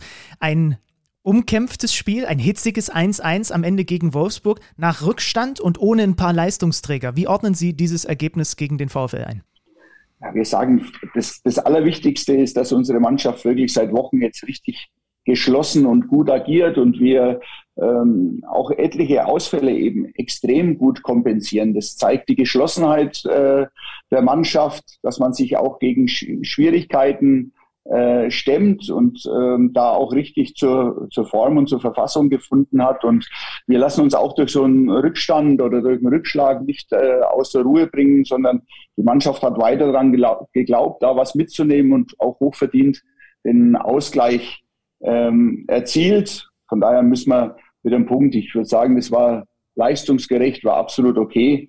Ähm, und da muss man auch mal mit dem Punkt leben können. Und auch die Zuschauer waren sehr zufrieden, weil die, der, der Einsatz, äh, die Leidenschaft der Mannschaft gestimmt hat. Und das ist das, was die Fans von der Mannschaft erwarten und sehen wollen. Und äh, von daher war die Stimmung auch nach der Begegnung äh, sehr positiv.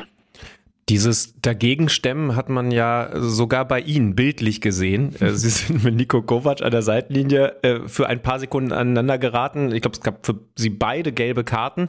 Äh, erste Frage, wie kam das eigentlich dazu? Ich glaube, er ist eher so ein bisschen in Ihren Tanzbereich rübergekommen, nachdem auf dem Platz ein bisschen ja, Rudelbildung war? Ja, nicht ein bisschen. Also ich muss sagen, ich, ich bin aufgesprungen, ähm, weil Maxi Bauer die gelbe Karte bekommen hat.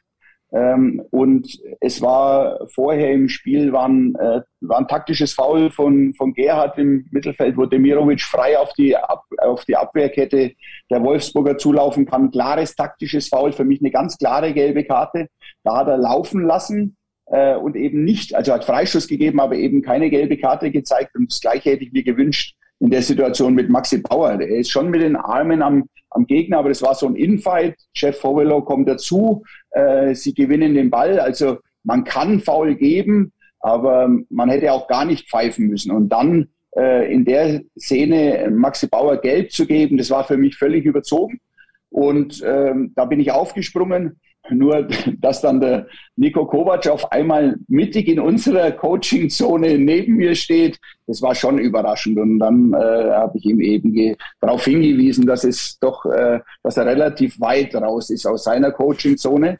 Ähm, warum dann ein Schiedsrichter beiden gelb gibt, also das ist mir ein Rätsel, weil ich habe einen Schiedsrichter hinterher gefragt, ob ich dann die, unsere Coaching-Zone hätte verlassen sollen, um im Nico aus dem Weg zu gehen. ähm, ich glaube, dann müsste ich gelb kriegen, laut Reglement. Ähm, und so fand ich es total überzogen, dass ich in der Situation auch Geld bekomme.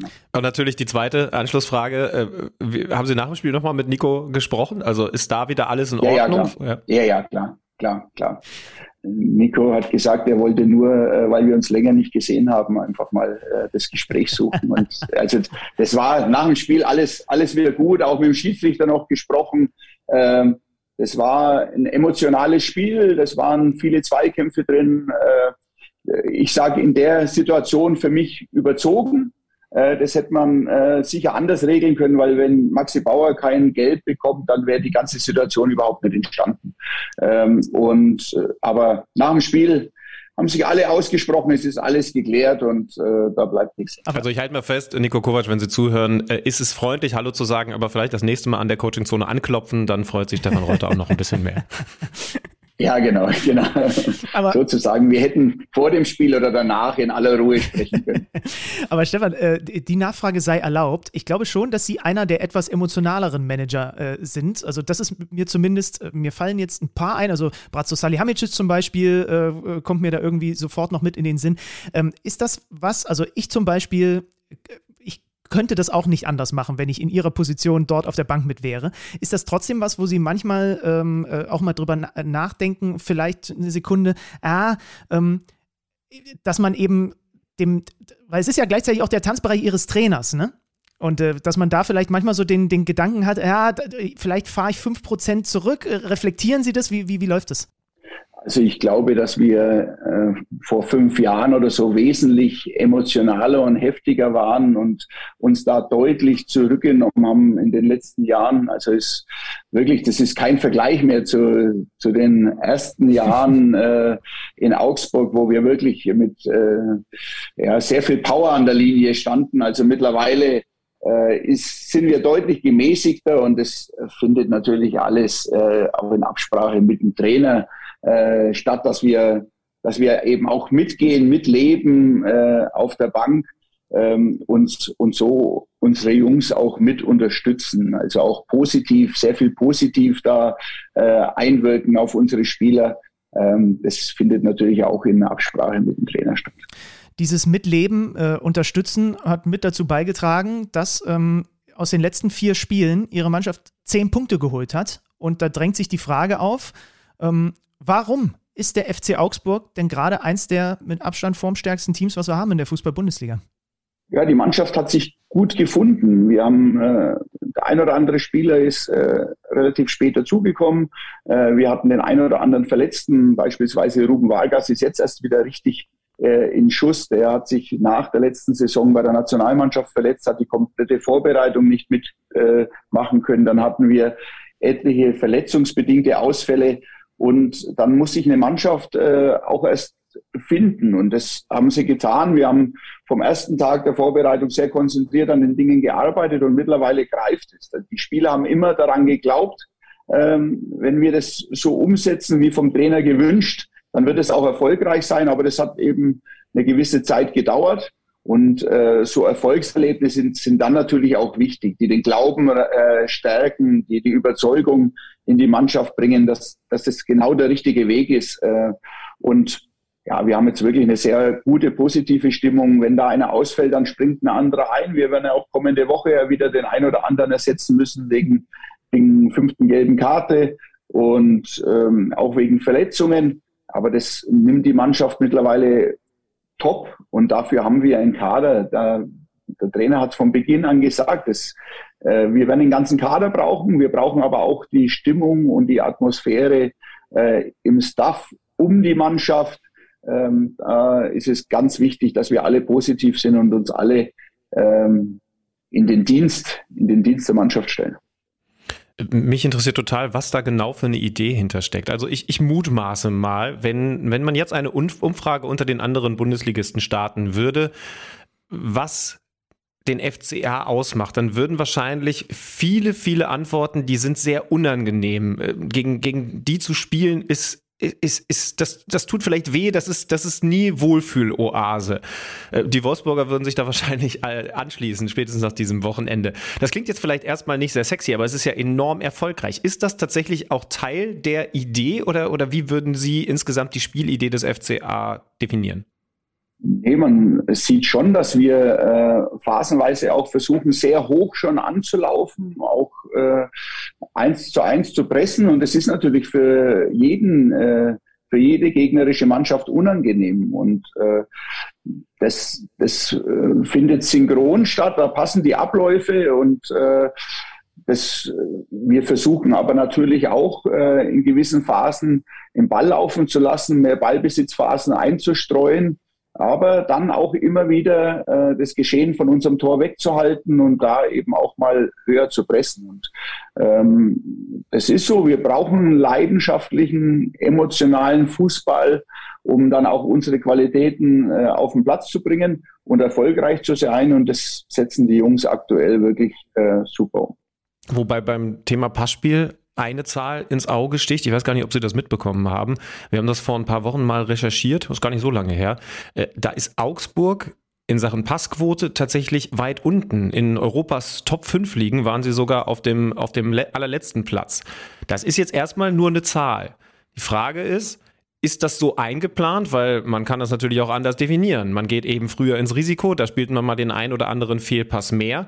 Oder würden Sie sagen, naja, da sieht man, dass dann doch noch Luft nach oben ist. Das haben Sie jetzt gerade schon angedeutet, dass man natürlich sich auch weiterentwickeln möchte und dass diese Zahl besser werden soll.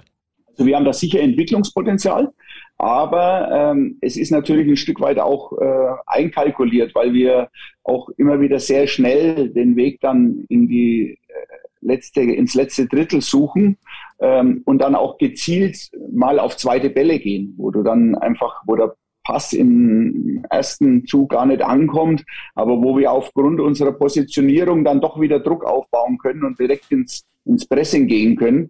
Also von daher ist es einkalkuliert, dass wir äh, nicht nur sichere Bälle spielen, sondern ganz, ganz bewusst eben auch äh, mal so Bälle reinheben in die letzte, in die letzte Reihe. Und Passquote allein ist ja auch nicht alles. Ich erinnere mich an das 2 zu 0 äh, beim FC Schalke. Das ist ein wunderschönes, blitzsauberes Tor gewesen. Und ähm, das ist halt dann einfach ein Umschalttor gewesen. Ne? Aber es ist tatsächlich, wir haben in den letzten Wochen mal so ein bisschen über, also versucht, so einen Vergleich zu machen, so was die Top 5 liegen in Europa und wo sich die Bundesliga da auch, was das Spielerische angeht, bewegt.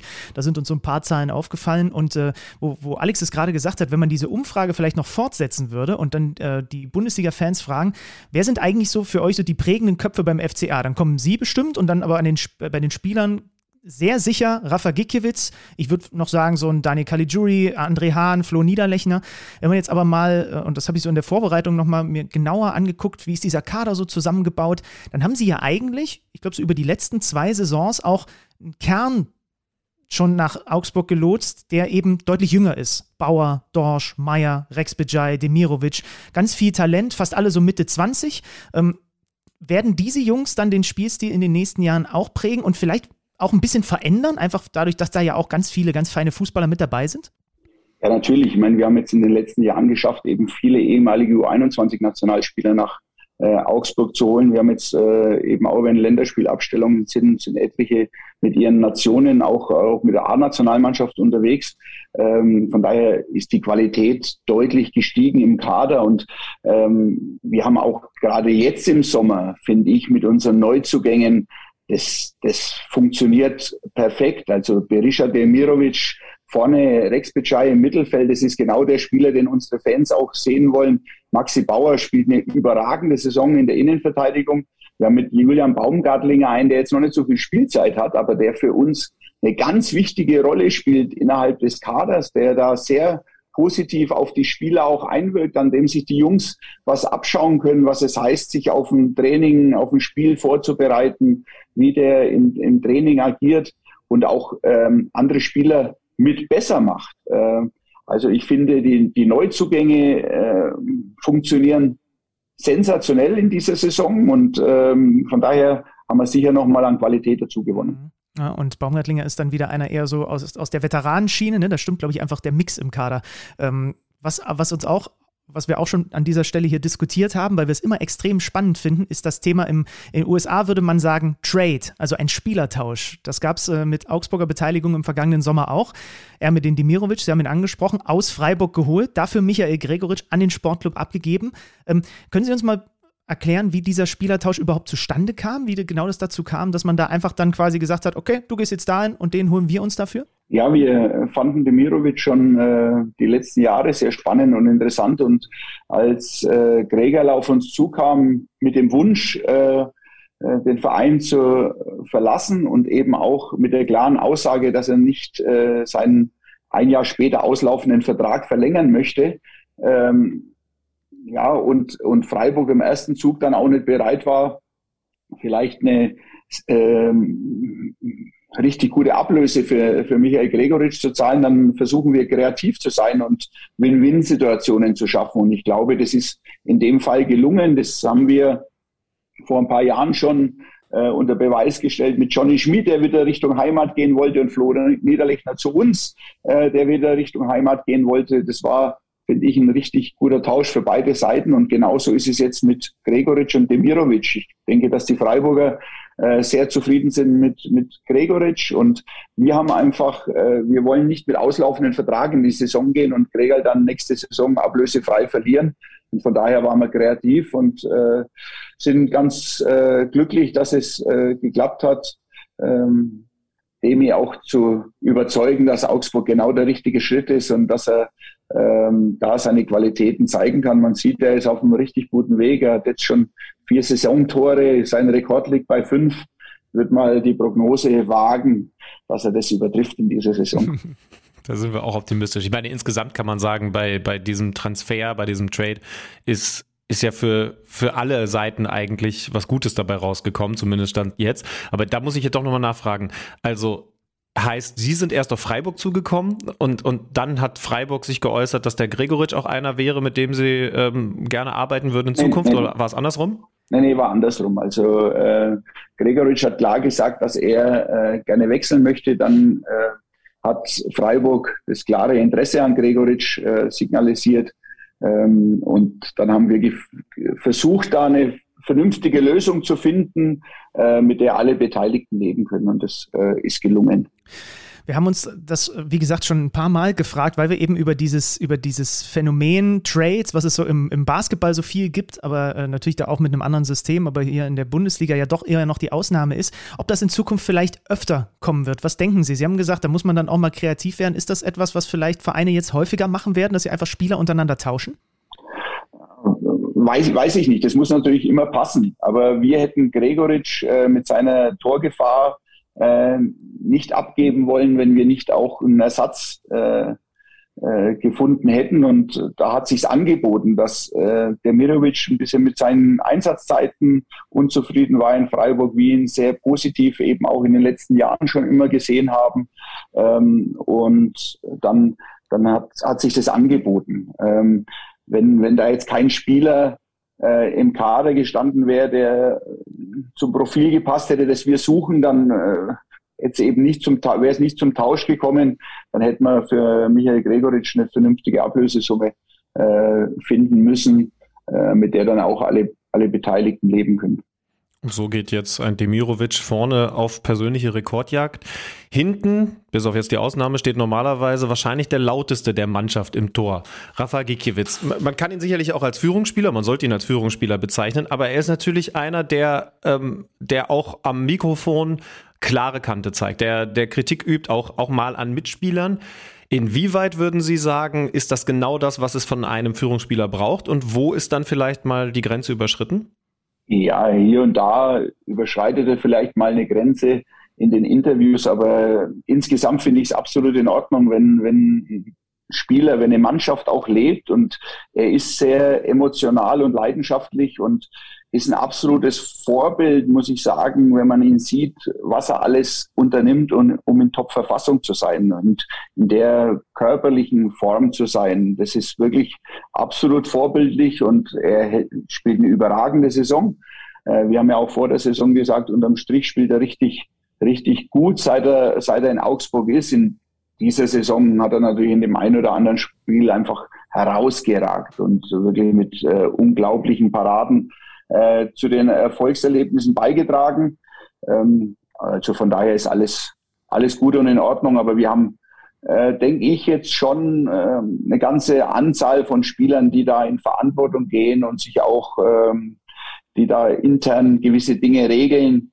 Das, ähm, das macht Spaß und Freude. Und auch die Spieler, die, die verletzt oder angeschlagen sind, lassen sich trotzdem immer in der Kabine sehen, regelmäßig hier sehen, um eben auch weiter Teil, Teil des Kaders zu sein. Also es ist ja mit Udo Kai oder Oxford äh, zwei, zwei Innenverteidigerinnen fehlen, Niklas Dorsch fehlt und seit, seit Wochen ähm, jetzt ein andere Hahn, äh, Berisha war jetzt äh, nur gesperrt, ähm, aber eben auch mit, mit Tobi Strobel oder Noah Sarenren Bassé. Also es, uns fehlen schon äh, relativ viele Spieler über, über etliche Wochen, aber sie sind Teil des Kaders, sie sind immer wieder da und sie nehmen Einfluss auf die, auf die Mannschaft und äh, nehmen dann halt auch eine andere Rolle ein, als die auf dem, auf dem Platz zu helfen. Kompensieren äh, muss solche Ausgänge dann vor allem der Trainer. Da habe ich mich gefragt, wie viel, wie viel Risiko hat da eigentlich drin gesteckt? Vor der Saison ein natürlich großes Trainertalent, aber eben einen Trainer aus der dritten Liga als Markus Weinzel Nachfolger geholt zu haben. Äh, war, das, war das schon ein, ein riskanter Schritt aus Ihrer Sicht?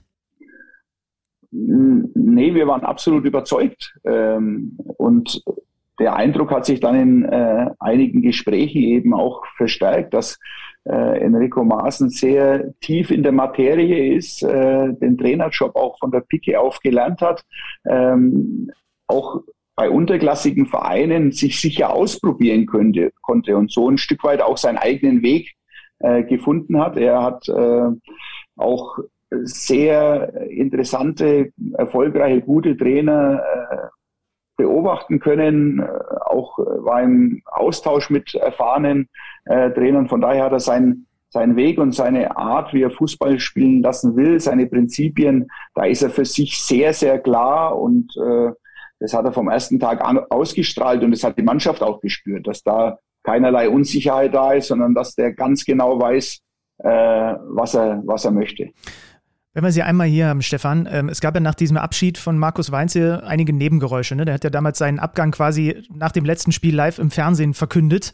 Ähm, was hätte damals aus Ihrer Sicht besser laufen müssen, damit diese zweite Amtszeit von Markus Weinzel eben nicht so geendet ist, wie sie geendet ist? Ja, was für mich äh, extrem überraschend rüberkommt, dass jetzt immer von einem Zwist zwischen Weinzel und Reuter gesprochen wird. Für mich, ich sehe da keinen. Also wir hatten eine Verabredung, dass wir uns nach der Saison zusammensetzen und über eine Vertragsverlängerung sprechen, dass es da einen Austausch geben soll. Ähm, das wurde nie gesagt, dass das zu spät ist. Von daher kam das für mich extrem überraschend am letzten Spieltag und ich weiß nicht, was dazu geführt hat. Das muss Markus beantworten, welche Informationen er hatte. Ich habe im Nachgang gehört, dass, er, dass ihm gesagt wurde, dass wir schon einen Trainer hätten das ist absoluter Quatsch, das stimmt einfach nicht und äh, von daher ist es für mich überraschend. Für mich gab es da keinen Zwist. Wir haben ähm, die Klasse gehalten, wir haben uns äh, gefreut und unterm Strich dann unser wichtigstes Ziel eben auch erreicht in der letzten Saison und wir hätten dann im, im Nachgang der Saison äh, eine Analyse gemacht, äh, hätte jeder sagen können, was er äh, was er sich vom anderen wünscht, was man vielleicht in Zukunft besser machen kann. Und dann hätte man geschaut, ob man einen gemeinsamen Weg findet. Ähm, das war dann nach dem Interview von Markus Weinzel natürlich äh, nicht, mehr, nicht mehr möglich. Und äh, dann haben wir uns auf äh, die Suche begeben, haben die Analyse trotzdem gemacht, weil natürlich nicht alles optimal und richtig und gut lief und auch wir Fehler machen. Und ich finde es ganz wichtig, dass man sich da auch mal kritisch die Meinung sagen kann äh, intern. Und ähm, ja, wir haben uns dann äh, auf den Weg gemacht, eben äh, ein Trainerprofil zu bestimmen, ein Gespräch zu führen und haben glücklicherweise mit Enrico Maaßen direkt unseren, unseren Wunschkandidaten dann auch verpflichten können. Haben Sie denn mit Markus Weinziel darüber nochmal gesprochen, ihn gefragt, warum das jetzt äh, übers, übers TV-Mikro sein musste, anstatt es Ihnen zu verkünden? Ich meine, seine Entscheidung haben Sie in dem Moment zu respektieren, hätten Sie offensichtlich auch getan. Aber hat er Ihnen irgendwie erklärt, warum er es auf dem Weg gemacht hat? Nee, wir haben äh, an dem Abend noch ganz kurz mal äh, dazu gesprochen. Ähm, aber jetzt im Nachgang gab es kein Treffen mehr, gab es keine Kommunikation mehr darüber. Ähm, das, also für mich äh, war die Art und Weise völlig, völlig indiskutabel. Äh, Verstehe sehr, ja, muss ich zugeben, habe ich, äh, habe, habe ich so auch nicht ähm, abgespeichert gehabt. Ähm, jetzt kann man für den Moment festhalten, der FCA hat in dieser neuen Saison mit Enrico Maaßen wieder in die Erfolgsspur zurückgefunden. Eigentlich muss man ja sagen, äh, sogar noch mal was draufgepackt. Denn mir ist gestern mal wieder ein, ein irgendwie verrücktes Phänomen aufgefallen. Ich habe mit einem Freund äh, über den FCA gesprochen, habe ihm gesagt, dass wir, dass wir heute mit ihm sprechen werden und habe dann so ein bisschen beiläufig gesagt, naja, mittlerweile sind die seit elf Jahren in der in der Bundesliga und er konnte es gar nicht glauben. Er hat gesagt, was elf Jahre? Ist das, also er hat jetzt nachgeschaut und hat dann gesagt, ja, verrückt stimmt. Die sind ein etablierter Bundesligist.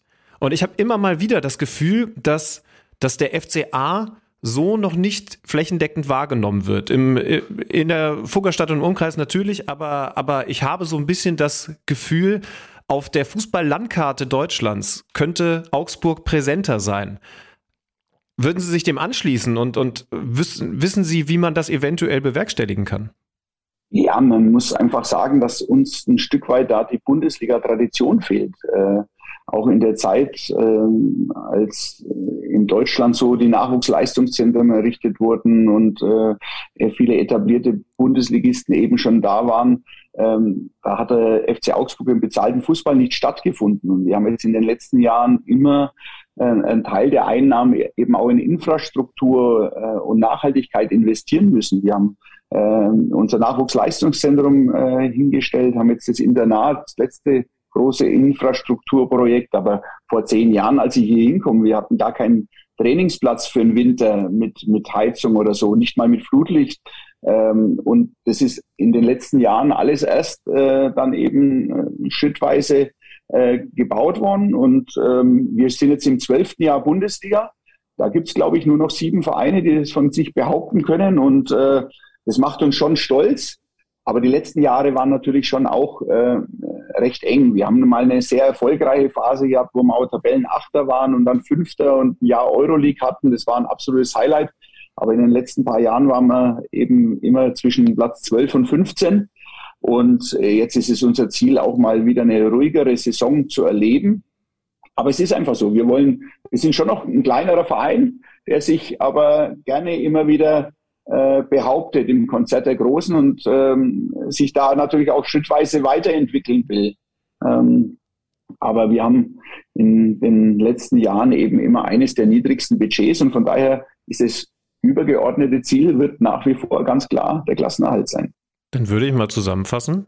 Ähm, der FCA ist auf einem guten Weg, eine ruhigere Saison zu haben, in der man sich vielleicht auch ein bisschen früher nicht mehr um das Thema Klassenerhalt kümmern muss. Äh, Nico Kovac, äh, ruhig vorm Spiel mal melden, dann muss man das nicht auf dem Platz bzw. der Seitenlinie klären. Äh, und wir drücken natürlich weiterhin die Daumen, dass das so läuft wie, wie zuletzt. Stefan Reuter, vielen Dank, das hat sehr viel Spaß gemacht. Danke fürs Gespräch. Ich, ich sage ganz lieben Dank. Alles Gute euch noch. Ne? Dankeschön. Ne? Sehen uns. Servus, ciao. ciao. Ciao, ciao. Werbung Tina, Tina Man.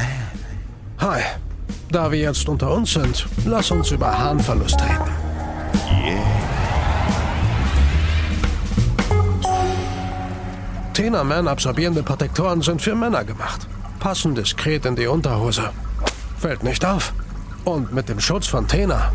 Tschüss, Tröpfeldrama. Tina, Tina, Tina Man. Wir sollten schon natürlich auch noch ein bisschen über das Derby des gestrigen Sonntags sprechen, weil Alexander Schlüter war im Stadion und trotzdem sind Tore gefallen. Wobei, da tue ich jetzt gerade so, als hättest du den Stempel weg, als würden nie Tore fallen, wenn du im Stadion bist. Ja, aber so entsteht dann ein Image, ne? Also, ja. da ja. fallen ja nie Tore, wenn der Schlüter da ist. Das ist ja wirklich krass. Also fünf zu zwei am Ende. Sieben Tore, etwas ungleich verteilt, wobei bei sieben Toren ist es immer ungleich verteilt, wenn zwei Mannschaften gegeneinander spielen. Ich bin bislang, finde ich deine Analyse messerscharf. Gladbach schlägt Köln. 5 zu 2 die Reaktion auf ein 1 zu 5 der Gladbacher am vergangenen Wochenende gegen die Bremer. Und du erklärst mir, warum das so deutlich geworden ist und wie vor allem das Spiel ausgesehen hat, bis dann nicht mehr Gleichzeit geherrscht hat. Also es ist aus unterschiedlichen Gründen so deutlich geworden. Aus Gladbacher Sicht kann man erst einmal sagen, dass das Wort Vertrauen wahrscheinlich das Wichtigste war, denn Daniel Farke, nachdem er äh, Corona-positiv äh, den meisten Teil der Woche in Isolation verpasst hat, hat auf dieselbe Elf gesetzt, die gegen Bremen 1 zu 5 verloren hat. Ich finde, das ist bemerkenswert. Und er hat eben klar gesagt, nein, ich vertraue den Jungs. Die haben davor gegen Leipzig gut gespielt, haben davor gute Spiele gemacht. Warum sollte ich da jetzt einfach nur, wenn man das Gefühl hat, man muss ja was ändern, äh, einen Wechsel vornehmen? Und er hat auch betont, die erste Halbzeit war Katastrophe, aber wir haben es schon im Spiel eine Steigerung gehabt. Das heißt also, da würde ich dann die Jungs ja auch nicht belohnen für das, was im Laufe dieser Partie passiert ist, obwohl unterm Strich nach 90 Minuten eben so eine klare Niederlage dastand. Das war wichtig, denn Gladbach hat tatsächlich wieder gezeigt, was sie können. Es war, das hat Christoph Kramer, der ist übrigens auch äh, ganz gut am Mikrofon, ähm, nach dem Spiel deutlich analysiert. Der Schlüssel, dass man sehr gut auf das Kölner Spiel vorbereitet gewesen ist, sehr geduldig agiert hat. Warum war es, wo wir gerade mit Stefan Reuter äh, gesprochen haben? Und ich finde tatsächlich, ich, ich finde es ja schön, wenn es unterschiedliche Modelle gibt.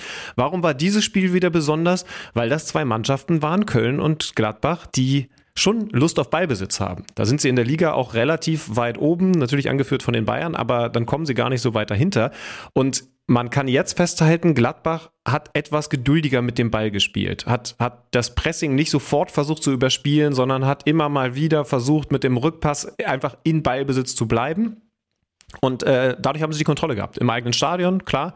Aber das ist ja gegen eigentlich weiterhin starke Kölner gar nicht so leicht.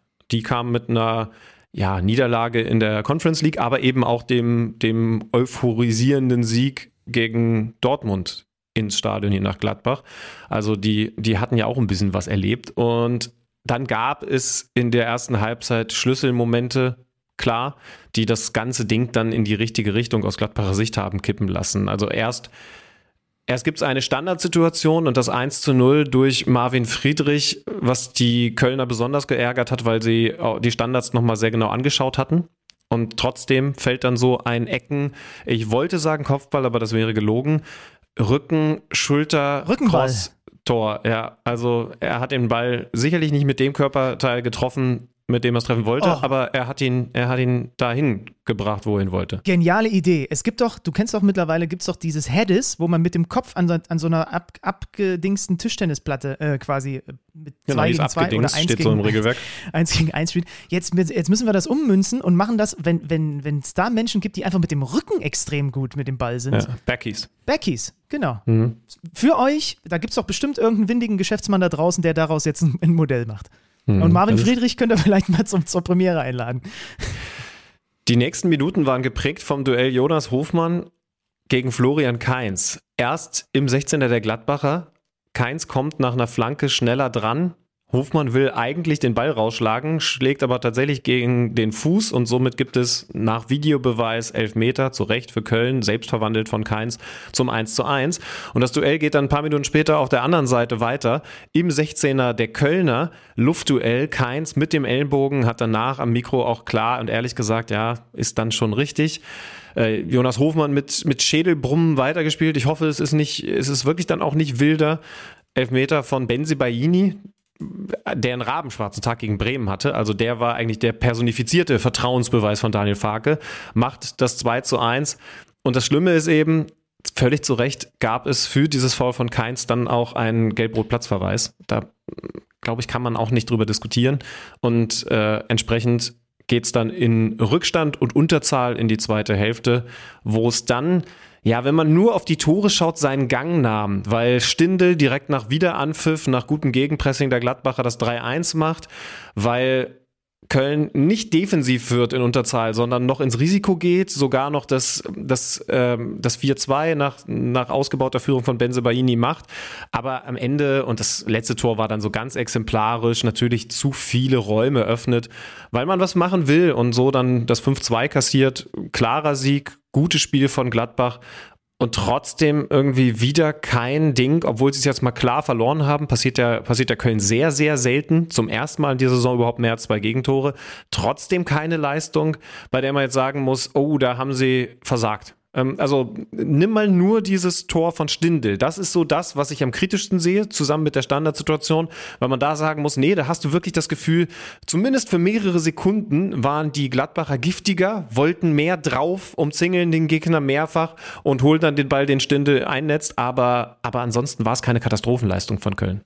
Tyram für mich eins der Tore dieser Saison. Dieses Außenrissding, also da habe ich mich, aber ich bin auch ein, ich bin ja ein, ein passionierter selber Außenrissspieler, der das natürlich nicht ansatzweise so gut Na kann klar. wie irgendwelche, wie irgendwelche Seit Jahren Menschen. Ver Vereinsmitglied bei den Außenristis. Bei den Außenristis. Ich fand dieses Tor so fantastisch. Ansonsten hast du über Köln alles gesagt und Gladbach mit der entsprechenden Reaktion. Das war dann also das erste Spiel am Sonntag. Wir haben noch zwei drängende Themen, und zwar in Sachen Trainern, gerade in der Liga. Ne? Also Frank Kramer verliert mit dem FC Schalke 04 0 zu 4 bei Bayern 04 Leverkusen beim Debüt von Xabi Alonso und er kriegt aber noch ein Spiel am kommenden Wochenende. Da haben sich die Schalker sogar genötigt gesehen, quasi am Samstagabend eine Mitteilung rauszugeben, wo sie sagen, wir sind maßlos enttäuscht und es müssen jetzt alle, äh, Frank Kramer, sein Trainerstab und alle Mannschaft und alle ringsherum müssen das jetzt wieder gut machen am kommenden Spieltag. Also der wackelt, aber noch nicht so wirklich, weil er zumindest noch dieses eine Spiel kriegt.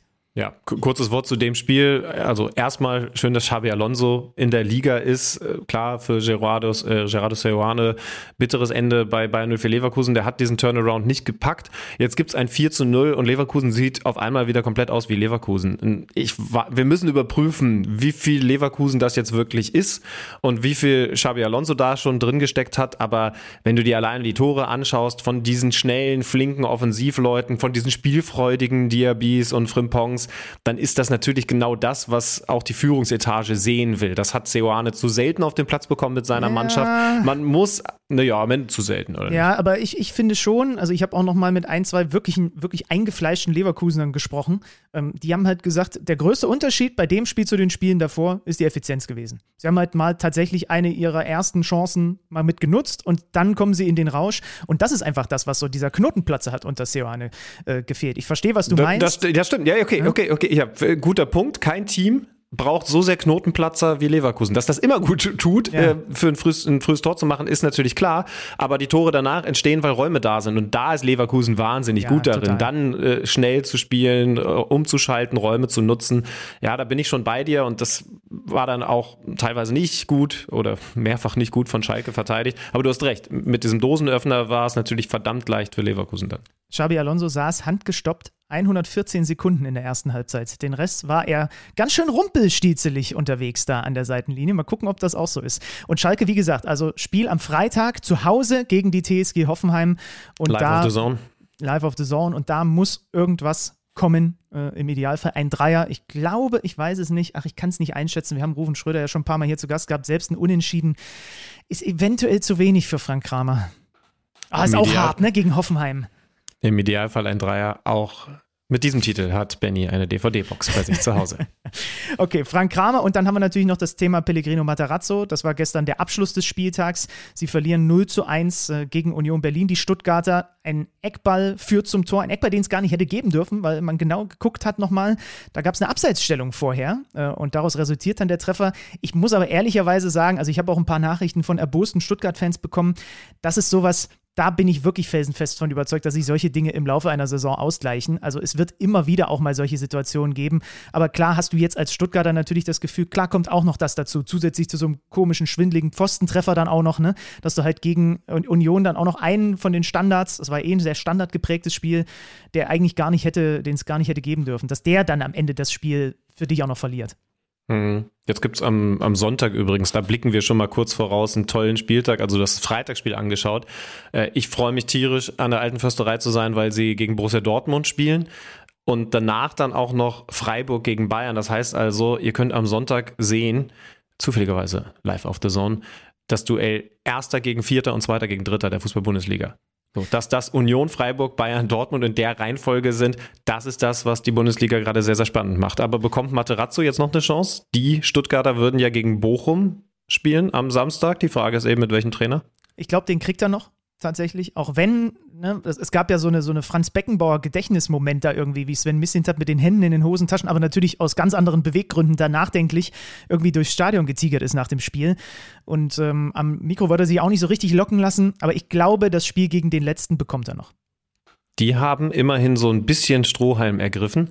Gibt es ein bisschen Strohhalm? Sie haben ein kurzen oder Klein. zumindest einen kleinen ja, Strohhalm ergriffen, indem sie 3 zu 0, am Ende sogar 3 zu 0 gegen Frankfurt gewonnen haben. Ja, die ersten Tore nach Standards und dann noch ein sehr sehenswertes Tor vom Ex-Stuttgarter Förster zum 3 zu 0. Bei Frankfurt müssen wir auch ein bisschen hingucken, dass sie nicht die Mannschaft sind, bei der man dann am meisten Kräfteverschleiß über die Mehrfachbelastung spürt, weil die natürlich auch richtig ran müssen, um in der Champions League Gruppenphase weiterzukommen. Aber da haben sie noch die Chancen. Äh, Für Bochum toll, die stehen jetzt immerhin bei vier Punkten. Also da ist der Anschluss hergestellt. Ne? Fünf Stuttgart, sechs Schalke, acht Leverkusen. Das Problem ist, Leverkusen zieht da normalerweise weg. Über die Hertha müssen wir noch reden. Äh, Ich glaube, wir können jetzt so eine kleine Liste an Dingen machen, die wir dann in der nächsten Woche mal wieder ein bisschen intensiver behandeln. Hertha sollte dabei sein. Ja, Hertha unbedingt, ähm, weil die haben mir phasenweise gegen Freiburg sehr gut gefallen. Bremen natürlich, die sind Fünfter. Ja, Ja. Die äh, haben äh, in Hoffenheim gewonnen. Ähm, äh, Füllkrug unter den Augen von Flick wieder getroffen und eins vorgelegt. Also das sind alles so Themen, die werden wir nächste Woche ähm, mal genauer beleuchten, würde ich vorschlagen, an dieser Stelle hier.